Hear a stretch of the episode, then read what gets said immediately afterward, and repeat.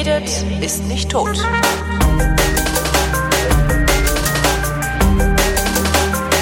Willkommen zum Geschichtsunterricht und für den Geschichtsunterricht ausgeliehen von D-Radio Wissen habe ich mir wie immer den Historiker Matthias von Hellfeld. Hallo Matthias. Sei gegrüßt.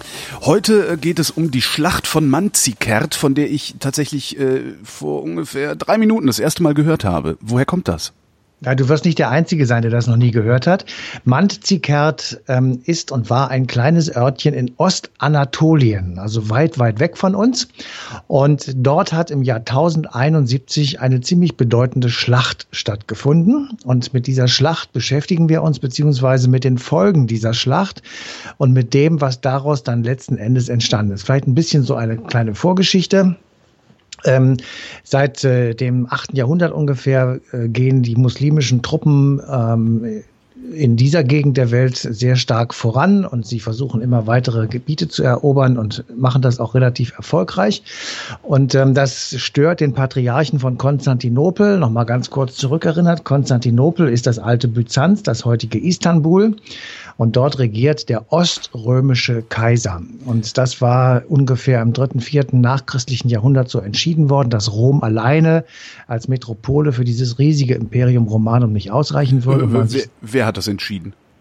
Konstantin, deswegen ah, okay, heißt das, Konstantinopel, Kaiser ah, okay. Konstantin. Der hat dann entschieden, dass man eine zweite Metropole braucht, um sich sozusagen auch gegen Osten einerseits verteidigen zu können, aber andererseits auch zu öffnen und eben dort neue Völker ähm, an das äh, Imperium Romanum heranzuführen, möglicherweise mit ihnen in Kontakt zu treten und daraus, äh, das kann man eben besser von Konstantinopel als von Rom aus machen. Mhm. Insofern war also Konstantinopel eine der ganz bedeutenden Städte, und Metropolen dieser Zeit, genauso wie Byzanz vorher und Istanbul nachher. Also diese Stadt ist wirklich für die Weltgeschichte von großer Bedeutung. Und ähm, zu der Zeit, äh, um der wir uns jetzt äh, bekümmern wollen, 1071, herrschte dort Romanos IV.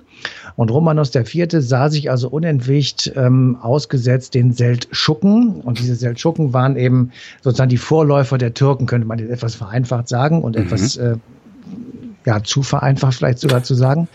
Ähm, Jedenfalls, der versuchte nun also sich gegen die zu wehren, wollte also seine Stadt verteidigen und natürlich auch das Oströmische Reich. Das war ja das, was dann noch übrig geblieben ist von diesem großen Imperium Romanum. Der westliche Teil war ja bekanntermaßen äh, mit dem Ende des fünften Jahrhunderts äh, von den Germanen sozusagen erobert worden und ähm, war nicht mehr existent. Und zerschlagen, kann man das zerschlagen nennen eigentlich? Man kann das, das zerschlagen oder ist es nennen. Eher zersplittert, ne? Von aus, nein, nein. sich heraus oder wie?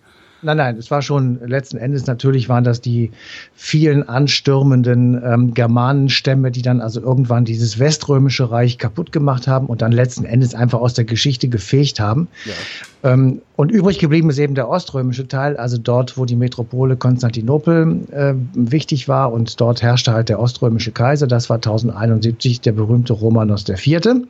Und der ähm, sieht also nun immer wieder neue, ähm, ich sag mal, muslimische Heere auf seine Stadt zukommen und versucht ähm, etwas zu machen, was im Grunde genommen, man könnte es vielleicht als Ausfall ähm, sagen. Ja, also man versucht eine Vorwärtsverteidigung oder man versucht, bevor die eigene Stadt sozusagen endgültig bedroht ist und eingenommen werden könnte, versucht man die Angreifer woanders zu schlagen und das macht er eben in dieser berühmten Schlacht von Mantzikert. Mhm.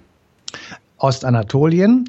Und äh, dort kämpfen also christliche Heere aus äh, Europa. Da kamen Franken dazu, da kamen Normannen, da waren Georgier oder Armenier an der Schlacht beteiligt und ähm, die versuchen also nun die Seldschuken zu schlagen, um sie aus der Region um Konstantinopel herum zu vertreiben. Moment, und Franken heißt dann aber auch, dass die irgendwie einmal quer durch Europa gelatscht sind, um an dieser Schlacht teilzunehmen, oder waren haben, die da schon?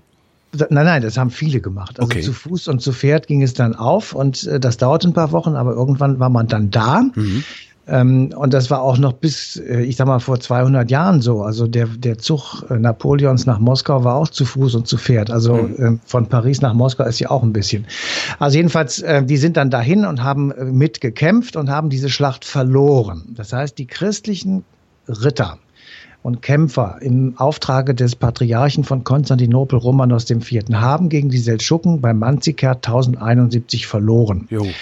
So, das ist zunächst mal eine Schlacht. Da kann man dann sagen, ja, ist ja super. Ähm, aber was bedeutet diese Schlacht? Und ähm, die Seldschuken, was waren, waren das, Wenn du sagst die christlichen, äh, dann werden die Seldschuken irgendwas Mus anderes Muslime. gewesen. Das waren Muslime. Muslime, okay. Mhm. Muslime. Das waren mhm. Muslime.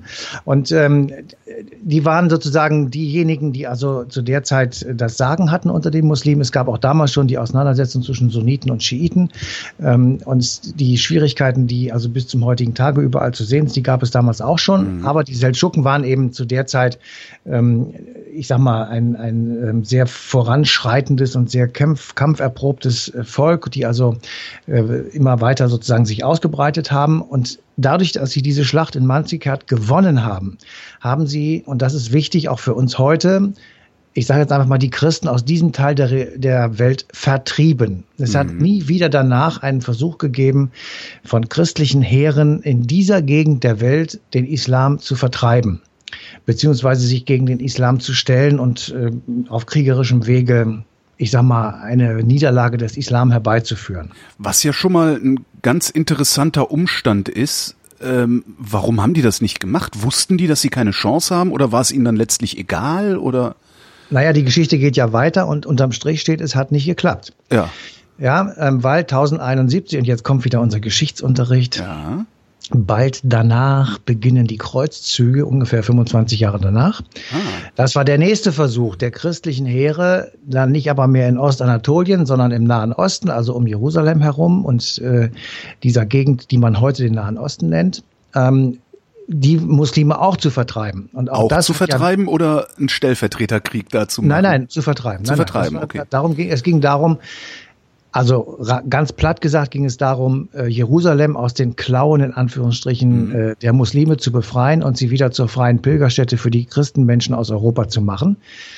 Das heißt, dass die ohne Eintrittsgeld zu bezahlen nach Jerusalem durften, was äh, zu der Zeit eben nicht mehr möglich war. War das denn so teuer? Das, also, war, das ist einfach, eine, ich gehe da jetzt vielleicht ein bisschen, ich gehe da vielleicht ja. jetzt ein bisschen pragmatisch ran, Stimmt. aber ich denke mir, naja, wenn es nur ein Fünfer gekostet hat, warum will man nein. dafür einen Krieg anfangen? Ne? Also. Nein, nein, nein. Nein, nein, das war schon ein bisschen anders. Also das war eine Gelddruckmaschine. Die ähm, Muslime haben gesagt, na ja, wenn die alle hierher kommen und äh, hier beten möchten und einmal in ihrem Leben ähm, hierher pilgern wollen, dann sollen sie ordentlich bezahlen. Und ähm, es fing an, dann natürlich, also es wurden auch schon Devotionalien verkauft und ähnliche Dinge, mhm. aber sie haben auf der anderen Seite, so wird es jedenfalls berichtet, den Christusstatuen die Nasen abgeschlagen und äh, haben sich also dort, ich sag mal, äh, in christlichen Augen lästerlich benommen. Mhm. Und das wiederum hat dann irgendwann dazu geführt, dass eben 1095 der Aufruf zum ersten Kreuzzug erfolgte, dem folgten sechs weitere. Und Ende des 13. Jahrhunderts waren die Kreuzzüge beendet mit äh, null Erfolg, aber mit ein paar Millionen Toten. Und was dahinter steckt, ist der Versuch der Christen in Europa, den Muslimen im Mittleren und Nahen Osten sozusagen ein, also die, die dort zu vertreiben, beziehungsweise sie schlicht und ergreifend zu besiegen. Mhm. So, und das ist eben nicht gelungen. Und jetzt äh, die Frage, warum machen wir das überhaupt? Warum interessiert uns das? Äh, wir können es ja auch andersrum mal probieren und können sagen, haben denn die Muslime probiert, die Christen aus Europa zu vertreiben? Äh, in Spanien und, sehr wohl, oder? In Spanien ist ihnen das gelungen, jedenfalls bis 1493 oder mhm. 92. Das war das Ende der Reconquista, also der Wiedereroberung oder der Zurückdrängung der Muslime aus Spanien. Aber danach haben sie es auch noch mal ein paar Mal probiert, dass große äh, türkische Heere nach Europa gezogen sind und vor Wien gescheitert sind, wie wir wissen. Ah, stimmt, genau. Und äh, das war dann sozusagen der umgekehrte Versuch der Muslime in Europa bei den Christen Fuß zu fassen. Und jetzt kommt es, was war das war das äh, äh, auch wieder wahrscheinlich viel zu simpel gedacht. War das eine Retourkutsche oder Nein, haben die okay. gar nichts. Das heißt, die haben das, die haben das ernst gemeint. Also die wollten das schon. Die haben nicht gesagt, so und jetzt zeigen wir euch mal, was wir können. Also nicht so wie wie heute äh, oft in meinen. Also zumindest macht es heute oft den Anschein, dass äh, Geopolitik so funktioniert. So jetzt ja. zeigen wir euch mal, was eine Hake ist. Ja.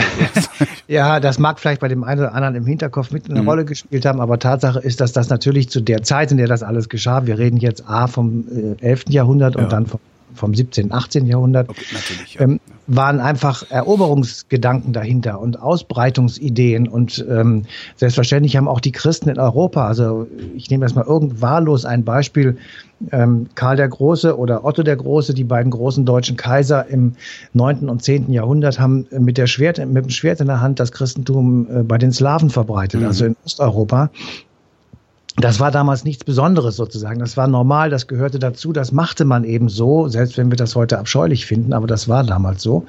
So, und genau diese, um diese Versuche handelt es sich jetzt eben auch. Und die Frage, die dahinter steckt und die wir ähm, versuchen so ein bisschen zu erörtern, gibt es als Frage, gibt es eine imaginäre Trennlinie zwischen diesen beiden Religionen? Und ist diese, die, die mögliche Trennlinie und das mögliche Gegeneinander über viele Jahrhunderte auch der Grund, warum wir heute zwischen Christen und Muslimen halt so viel Streit haben, beziehungsweise so viel Unverständnis auch ja. haben.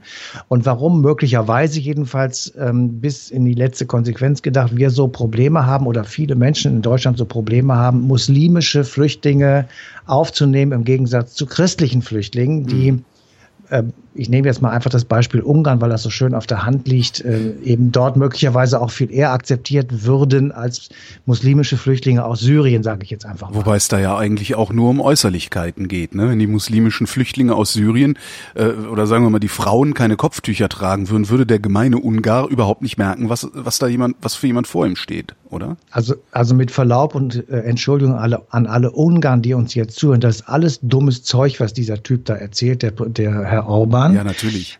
Ähm, Aber es kommt gut an. Dummes Zeug kommt, kommt bei den, bei den Massen immer sehr gut an. Es kommt offenbar sehr gut an und ähm, ist aber im Grunde genommen nur eine, es ist vorgeschoben. Es kann, es kann, es kann ja keinen Grund haben. Ein, ein Moslem ist per se genauso ein Mensch wie du und ich und ähm, mit den gleichen Fähigkeiten und Unfähigkeiten ausgestattet. Ähm, um es mal etwas einfach zu sagen, auch unter den Muslimen gibt es zehn Prozent Idioten, ähm, die hinter Schloss und Riegel gehören. Das ist bei uns aber eben auch so. Und ja. insofern, ähm, auch bei den Juden, um es mal ganz extrem zu sagen, ist es natürlich auch so. Ja, ja sicher. Die sind auch nicht besser als jeder andere. Nein. Also, ja, ja klar. Ja, das muss man, ja, so muss man das aber sehen. Aber die ja. Frage, die dahinter liegt, und deswegen interessiert mich persönlich das auch sehr, ist dieses Verhältnis der beiden Religionen. Wie ist das eigentlich entstanden und warum ist es so kompliziert? Warum können wir nicht einfach sagen, das interessiert mich überhaupt nicht, ja? Ah, das ist ja tatsächlich der, der, der interessante Punkt dabei. Und das ist ja nicht nur zwischen, zwischen äh, Christentum und Islam, sondern es ist ja zwischen letztlich allen Religionen dieses, ähm, diese Feindseligkeit, die da herrscht. Naja, statt einfach so nur, statt einfach nur zu sagen so, naja, ja, komm, du glaubst an den Scheiß, ich glaub an den Scheiß, äh, gucken wir mal, dass wir uns irgendwo äh, auf einer rationalen Basis noch treffen, ohne über unseren Glauben zu reden, vielleicht. Ja, aber wenn du das Verhältnis zwischen Christen und Hindus oder zwischen Christen und Buddhisten ja. mal nimmst, das ist vollkommen anders als das Verhältnis zwischen Christen und Moslems. Das stimmt. Das liegt natürlich daran, dass die näher aneinander dran sind. Das liegt an dieser Geschichte, um die wir uns hier ja auch gerade bekümmern. Das liegt dann selbstverständlich natürlich auch an den schrecklichen Ereignissen äh, dieser sechs Kreuzzüge, die also die christlichen Ritter mit dem Kreuz auf der Brust ähm, da vollbracht haben. Ja, und vor allen Dingen sicherlich auch daran, dass die die die äh, Moslems, die Juden und die Christen ähm, einen Gott äh, äh sich vorstellen und die Hindus auch. und so, äh, ja. die haben halt mehrere. Die sagen, das ist ja, das ist halt strukturell was ganz anderes. Das ist, es ist nicht so eine hierarchische Religion, wo es genau. den einen Führer gibt sozusagen, äh, auf den sich dann alle berufen, die dann alle anderen wiederum führen wollen. Ne? Richtig, deswegen ja. äh, konzentriere ich mich auch tatsächlich jetzt in diesem Falle auf äh, Christen und ja, Moslems ja. und äh, mit den Juden, das ist nochmal im Prinzip das gleiche Problem, weil das ja alles sozusagen aus einem Sud her herauskommt. Und, die äh, Juden haben es erfunden und alle anderen. Wer hat es erfunden? und alle anderen wollen es ihnen wegnehmen, ja. Genau, also das ist alles ganz übel. Äh, ich finde ja Religion im öffentlichen Raum sowieso übel. Im Privat ist das alles gut, aber im öffentlichen Raum ist es eben eine Katastrophe. Das hat noch nie und, wirklich äh, den Menschen äh, was Gutes gebracht. Ne? Immer nur dem Menschen, also dem Einzelnen. Für also den Einzelnen ist das gut. Für Gesellschaften war das das noch nie, glaube ich. Also überall dort, wo Religion öffentlich was zu sagen hat, gibt's Mord und Totschlag. Ja. Und, äh, ich sage immer, wo Religion herrscht, herrscht Willkür. Ja, ja also wie, wie du das so Glaube herrscht, herrscht Willkür. Ja. ja, wie du, also ja, kann. Ist halt egal, woran man glaubt. Es muss ja noch nicht mal ein religiöses Konzept sein. Es kann ja auch genauso ein Führerkult sein, wobei das letztendlich wahrscheinlich sogar auch ein religiöses Konzept ist oder auf Religion zurückführbar ist.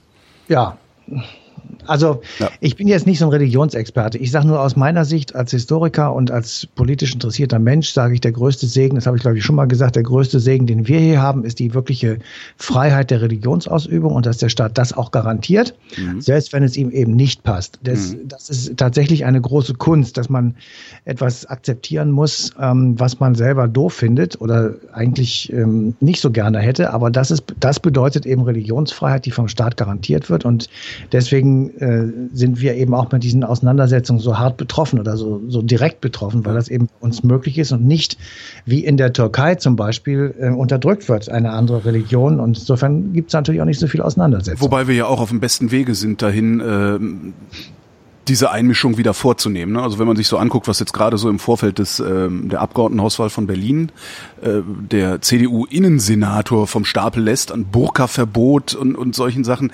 letztendlich ist das ja der Versuch, die freie Religionsausübung zu unterdrücken.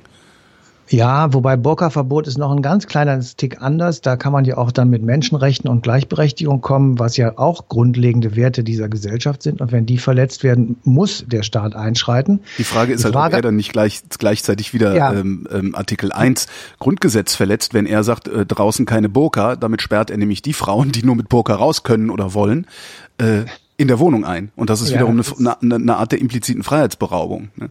Herr Holger, ich habe nicht, äh, nicht verhehlt, dass das sehr kompliziert ist. Das ja. ist wirklich sehr kompliziert. Ja, ist es, absolut. Ist es wirklich. Und ähm, ich verstehe viele Leute, die sagen, ich will das nicht. Ähm, ja, ich verstehe auch den Satz, man muss nicht alles verbieten, was man selbst nicht mag. Mhm. Ist auch richtig. Aber auf der anderen Seite finde ich eben tatsächlich, also für mich ganz persönlich und subjektiv, ich finde das auch nicht besonders witzig, wenn Frauen total verhängt, äh, so als ähm, als Lampenschirm sozusagen durch Absolut. die Gegend rennen, äh, fünf Meter hinter ihren Göttergatten, die meistens völlige Idioten sind, äh, wo ich immer denke, sag mal, habt ihr sie eigentlich noch alle? Ähm, was ist das für eine Welt? Das ist ja wirklich Manzikert 1071. Ja, ja, da Aber es ich, geht mich nichts an. Völlig, genau, das ist es. Es geht mich nichts an. Und vor allen Dingen mein großes Problem da ist, ich glaube, dass das Problem, das du und ich da sehen, ja, also ich, ich finde das auch nicht toll. Ich kann mir auch nicht vorstellen, dass Frauen das in einer Weise freiwillig machen, also freiwillig. Äh, wenn, dann ist es ein erlerntes Verhalten, von dem angenommen wird, dass man es freiwillig tut. Äh, das sind alles so Sachen, da, da bin ich völlig bei dir. Aber ich glaube, mit dem, was äh, die Hardliner wollen, ist verbieten. Davon verschwindet das Problem ja nicht. Da muss ja ganz genau. anders rangehen. Das ist ja eine Bildungsaufgabe und keine Aufgabe von äh, Gesetzen und Verboten. Aber ja, wir schweifen ab, zurück zu Manzikert. Oder genau, nach, nach Manzikert. Das ist ja ein Ort und kein Mensch. genau, also du hast trotzdem recht. Ähm, deswegen können wir jetzt gerne mit dem dir gegebenen Recht zurück nach Manzikert. ähm, also das ist natürlich trotzdem einfach nur eine, eine Schlacht, aber es ist eben auch die Begegnung von Religionen und die, die klar, das, das Klarmachen des Verhältnisses zwischen den Religionen. Mhm. Und ähm, wenn wir jetzt so bisher hier geredet haben, dann kann man ja den Eindruck gewinnen, als wenn alle Christen total froh wären, äh, dass sie mit dem Islam nichts zu tun gehabt haben oder dass umgekehrt die Islamleute auch keinen Bock hatten, mit irgendwelchen Christen in Kontakt zu treten. Äh, das ist vermutlich falsch, sondern ähm, ich glaube mal, dass äh, selbst während der Schlachten und während der Kreuzzüge, die ja wirklich über viele Jahrhunderte gingen, beide Kulturen miteinander in Kontakt gekommen sind, Orient und Occident, und beide Kämpfer auf den beiden Seiten gelernt und gesehen haben, was das eigentlich auch für tapfere Leute gewesen sind. Das sind ja Kategorien, die damals wichtig waren. Ja und die dann auch selbst sozusagen gegenseitig voneinander Hochachtung gewonnen haben und sich äh, nicht einfach nur als Tiere oder als minderwertige Subjekte bezeichnet haben oder als solche empfunden haben.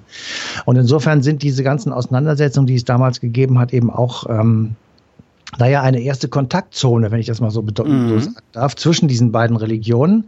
Und äh, wir haben natürlich in der Sendung Wissenschaftler und Religionswissenschaftler gefragt und der eine ist Michael Blume und äh, den haben wir mal nach dem Verhältnis dieser beiden Religionen gefragt und wie die Menschen das eben auch damals möglicherweise jedenfalls empfunden haben ist dann schon so eine Auseinandersetzung gewesen, wenn dann eine neue Religion auftritt, wie verhalten wir uns dazu? Natürlich hat man gesagt, die neue Religion muss falsch sein, sonst wäre unsere ja nicht richtig. Allerdings gab es ja verschiedene christliche Gruppen, auch schon verschiedene Kirchen und es gab durchaus welche, die das sogar begrüßt haben, weil sie gesagt haben, unter den Muslimen können wir wenigstens frei sein, da werden wir nicht unterdrückt. Also das haben wir immer wieder, dass natürlich die einen sagen, das ist ganz schlimm, aber für die, die vorher unterdrückt waren, war das auch unter anderem eine Erleichterung, dass sie gesagt haben, den Muslimen ist es egal, ob wir Nestorianer sind oder äh, katholisch, äh, da dürfen wir unseren Glauben wenigstens ausüben. Sprich, die halten uns sowieso für doof, da müssen wir uns nicht noch rechtfertigen. Ja, ja. Ja, aber das ist ja ähm, das Problem, ne? Also du hast dann, mach eine christliche Sekte auf äh, und der Sektenbeauftragte ja. der evangelischen Kirche wird sagen, was du tust, ist falsch. Ja. Und kann das aber ausschließlich ja. so begründen, dass er sagt, ja, weil das, was ich tue, richtig ist. Genau. Und wenn du ihn fragst, wie kann ich wissen, dass das, was du tust, richtig ist, sagt er, das weiß ich nicht. Was wir daraus lernen ist, ähm, es ist eben nicht alles schwarz oder weiß, sondern ja. es ist meistens grau.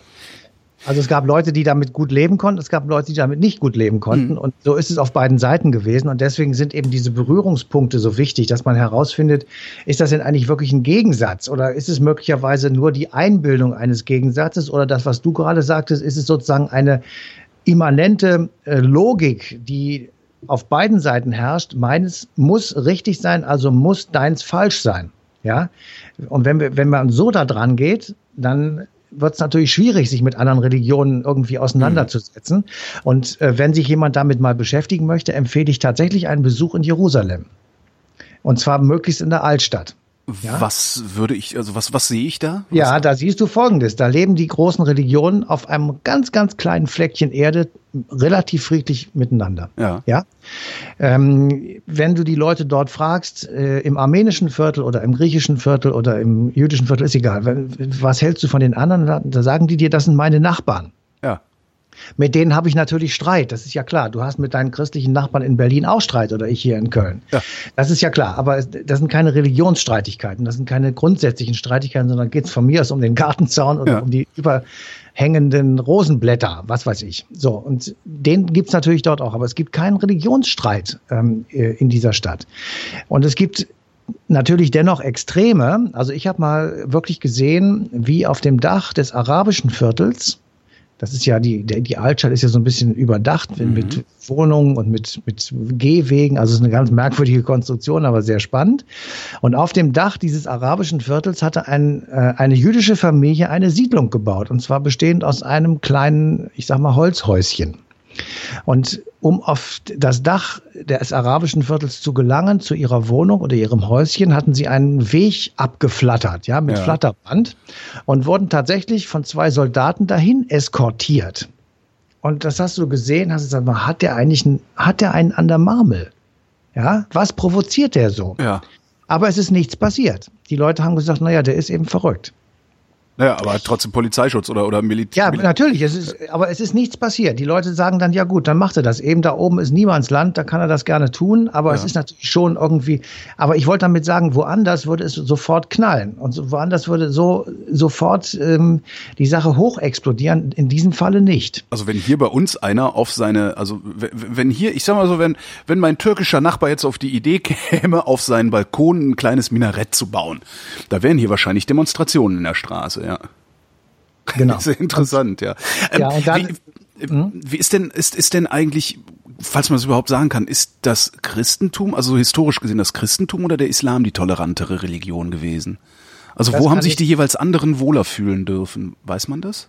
Weißt das kann ich, das kann ich dir nicht beantworten. Da bin ich äh, nicht fit genug drin. Okay. Ähm, ich würde von aus heutiger Sicht einfach sagen, dass äh, im Moment jedenfalls das Christentum toleranter ist. Äh, wenn ich mir überlege, wie schwer es Christen in islamischen Ländern haben und wie, wie sehr sie auch eingeschränkt werden und wie schwierig das ist, da ich sage jetzt einfach mal eine Kirche zu bauen, ja. ähm, dann würde ich einfach mal sagen, das ist bei uns im Moment jedenfalls etwas toleranter. Aber ob das jetzt über die Jahrhunderte gilt, das kann ich, das, das wage ich nicht zu behaupten oder okay. nicht zu, nicht zu beurteilen. Ich weiß nur, und damit bin ich wieder bei heute, ähm, das aller, aller, aller Wichtigste ist, dass wir es hinkriegen, diesen Einfluss der Religion so zu minimieren, dass er unsere Gesellschaftssysteme nicht, ähm, ich sag mal, determiniert und nicht bestimmt oder nicht in eine bestimmte Richtung drängt oder uns zu Unfrieden auffordert oder zu Intoleranz. Ähm, wir dürfen auf gar keinen Fall zulassen, dass irgendwo irgendjemand öffentlich sagt und äh, auch möglicherweise Mehrheiten bekommt, äh, dass eine Religion über der anderen steht, eine Religion besser ist als die andere. Das ist alles dummes Zeug und ist alles vollkommener Quatsch, weil Religionen sind weder gut noch schlecht.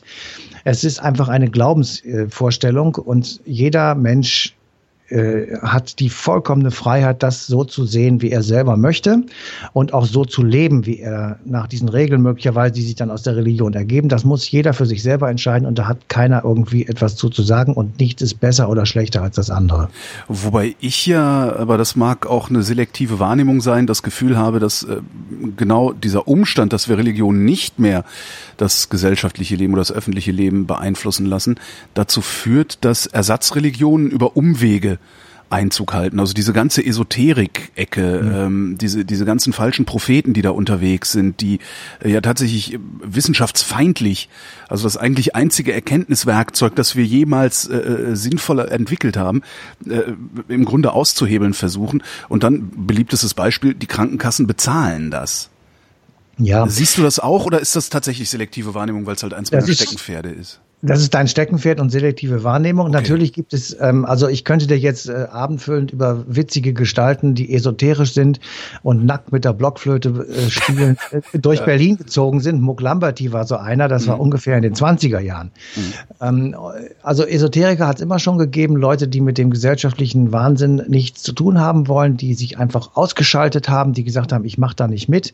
Das alles hat es immer schon gegeben und ist nichts Neues und muss von einer Gesellschaft ausgehalten werden. Ich finde ehrlich gesagt, wir tun das auch ganz ordentlich. Also wir lassen die einfach in Ruhe. Ähm, und gegen esoterische Kreise wird nichts unternommen, Gott sei Dank. Insofern. Ja, äh, darum haben wir die Masern noch nicht ausgerottet, ne?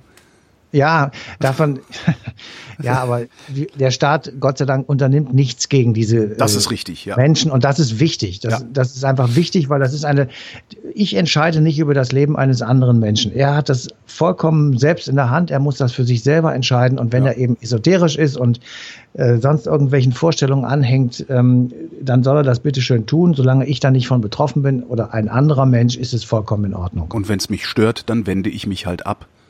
So ist es. Und zwar schweigend. Ja, du hast es auch nicht zu beurteilen und nicht zu kommentieren.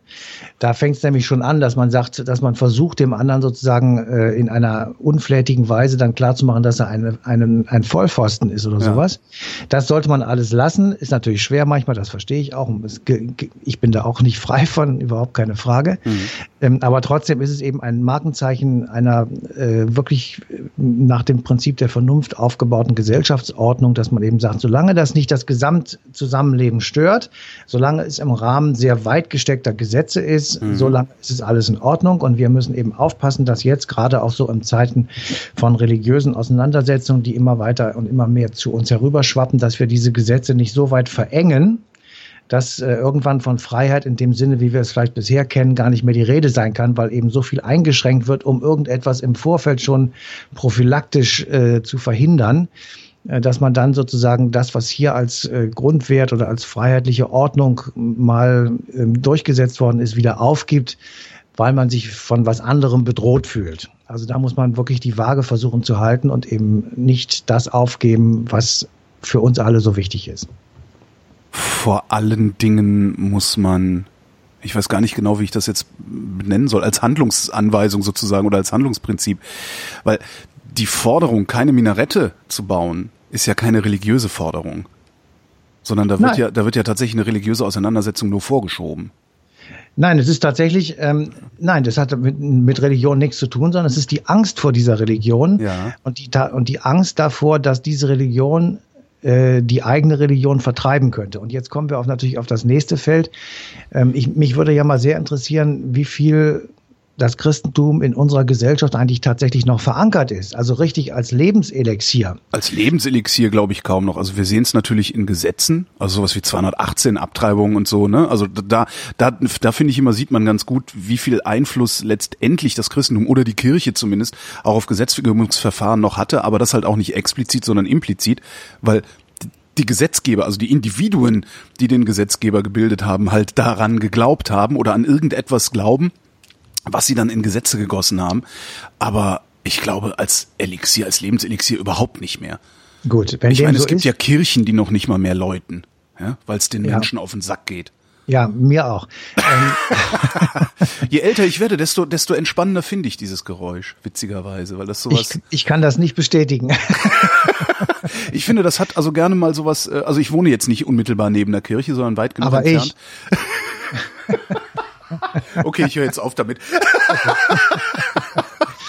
ähm, aber trotzdem, der, der, der Hintergrund ist ja ernst. Ja. Ähm, meine Frage tatsächlich lautet, äh, verteidigen wir hier eine Chimäre? Ja. Oder ist es uns nicht längst schon scheißegal, welche Religion hier herrscht? Wir gehen sowieso nicht in die Kirche, ob es genau. jetzt ein Minarett auf dem Dach hat oder ein Glockenturm. Ähm, jedenfalls was die Deutschen angeht. So, und da kann man sagen, okay, Weihnachten ist die Bude voll, ansonsten ist die Kirche leer. Ähm, ich weiß auch nicht mehr genau, ob Leute tatsächlich Religion in ihrem Privatleben wirklich ausüben. Ja, also ich zum Beispiel, ich für mich reklamiere, ich gehe nicht in die Kirche, ich gehöre auch keiner Konfession an, aber ich halte mich an bestimmte Regeln, die aus der Religion kommen. Ähm, da würde ich wahrscheinlich in der DKP, wenn es sie noch gäbe, genauso gut mit reüssieren. Wenn man die zehn Gebote nämlich einhält, dann ist man schon ein relativ guter Junge. Jupp. Äh, das ist natürlich nicht zu machen, weil die viel zu schwierig sind. Das wissen wir ja seit Berthold Brecht und äh, dem guten Menschen von Sezuan mhm. oder Seschuan. Erst kommt Aber Fressen.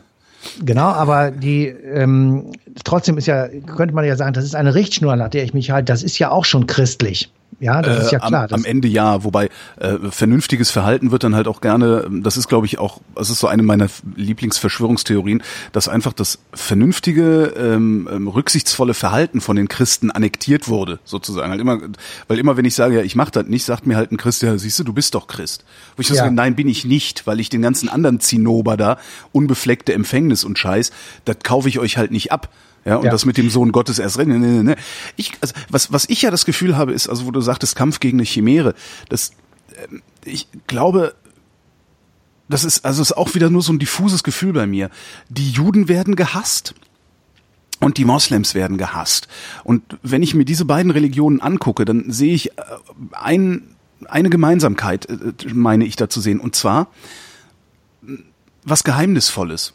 Ja, also von, von diesen ganz normalen Durchschnittschristen, sage ich mal, oder Durchschnittsbevölkerungsleuten, die, die, die, die Juden und Moslems doof finden, ich glaube, denen gelingt es nicht, Einblick in diese Religion zu nehmen, zu verstehen, was wollen die, was machen die, äh, wie funktionieren die eigentlich. Und ich glaube, dass es tatsächlich auch wieder einfach nur Angst vor dem Unbekannten ist. Und das bei den Moslems halt genauso, ja, die predigen auf, auf, auf, auf Arabisch, da kriegt ja niemand mit, was die sagen. Das ist bestimmt gefährlich. Genau. Nur weil es also bevor du dich jetzt, ja. ja. bevor du dich jetzt weiter aufregst. Ich reg mich gar nicht auf. Nein, natürlich. Ich, das grade, ich, ich, ich schreie nicht. also, ähm, du hast ja auch recht, das ist ja auch alles in Ordnung, das ist auch deine private Meinung, die vollkommen akzeptabel ist und das ist, du hast vermutlich auch recht, dass also vieles äh, an Unsicherheit und Falschverhalten aus der nicht, aus dem Nichtwissen über die Religion tatsächlich herrührt. Auf der anderen Seite ähm, kann man ja auch die These aufstellen, ich bin nicht religiös, ich möchte einfach nur nach, äh, ich sage jetzt mal, den Gesetzen der Vernunft leben. Ja. Da möchte ich auch nicht angemacht werden von irgendwelchen Moslems, die mir aber sagen, du musst aber jetzt religiös werden. Also das gibt schon, na, ne, man muss das einfach auch klar haben. Und das Problem, was wir haben, ist, wir sind noch nie damit konfrontiert worden, äh, so eine, ich sag mal, wie soll ich sagen, so eine Herausforderung anzunehmen. Also so einen ja. Umgang auch tatsächlich zu machen und zu lernen und durchzuführen äh, mit Leuten, die ähm, vielleicht nicht ganz so tolerant sind wie wir und nicht ganz so aus dieser Sozialisation herkommen. Und da leben wir beide in Städten, die ja da sehr viel Erfahrung mit haben. Und mit aufgeregten Türken oder Moslems zu diskutieren, ist eine relativ große Herausforderung, die vermutlich nicht gelingen wird. Ich wollte gerade sagen, also das ist wenn, vermutlich eher unmöglich. Ja. Genau.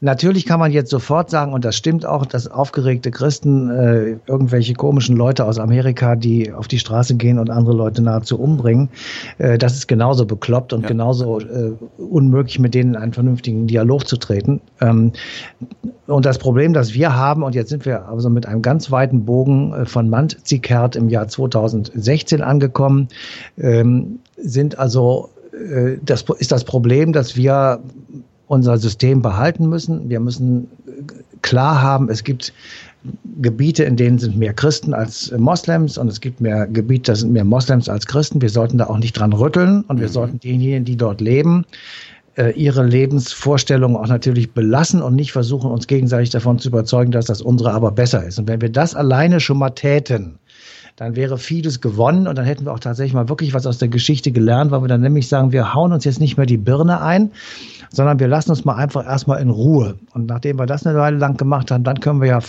versuchen, gegenseitig voneinander was zu lernen.